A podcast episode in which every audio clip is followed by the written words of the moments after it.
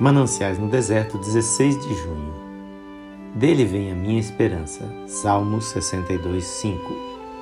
A negligência que geralmente demonstramos para com a resposta às bênçãos que pedimos mostra como há pouca realidade em nossas orações. O agricultor não se satisfaz sem a colheita. O atirador observa se a bala atinge o alvo. O médico aguarda o efeito do remédio que aplicou.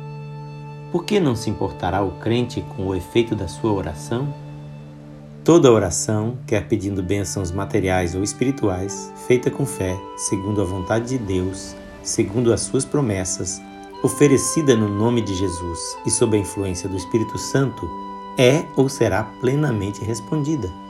Deus sempre atende às orações de seu povo, fazendo aquilo que mais contribuirá para a sua glória e para o bem-estar espiritual e eterno dos seus.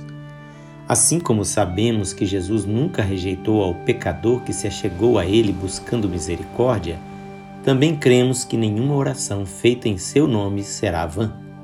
A resposta à oração é certa, embora talvez não estejamos discernindo a sua chegada.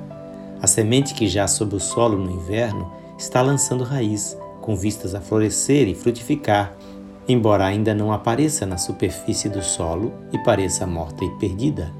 As respostas demoradas não apenas provam a fé, como nos dão oportunidades de honrar a Deus por nossa firme confiança nele, mesmo diante das aparentes recusas. Que Jesus te abençoe.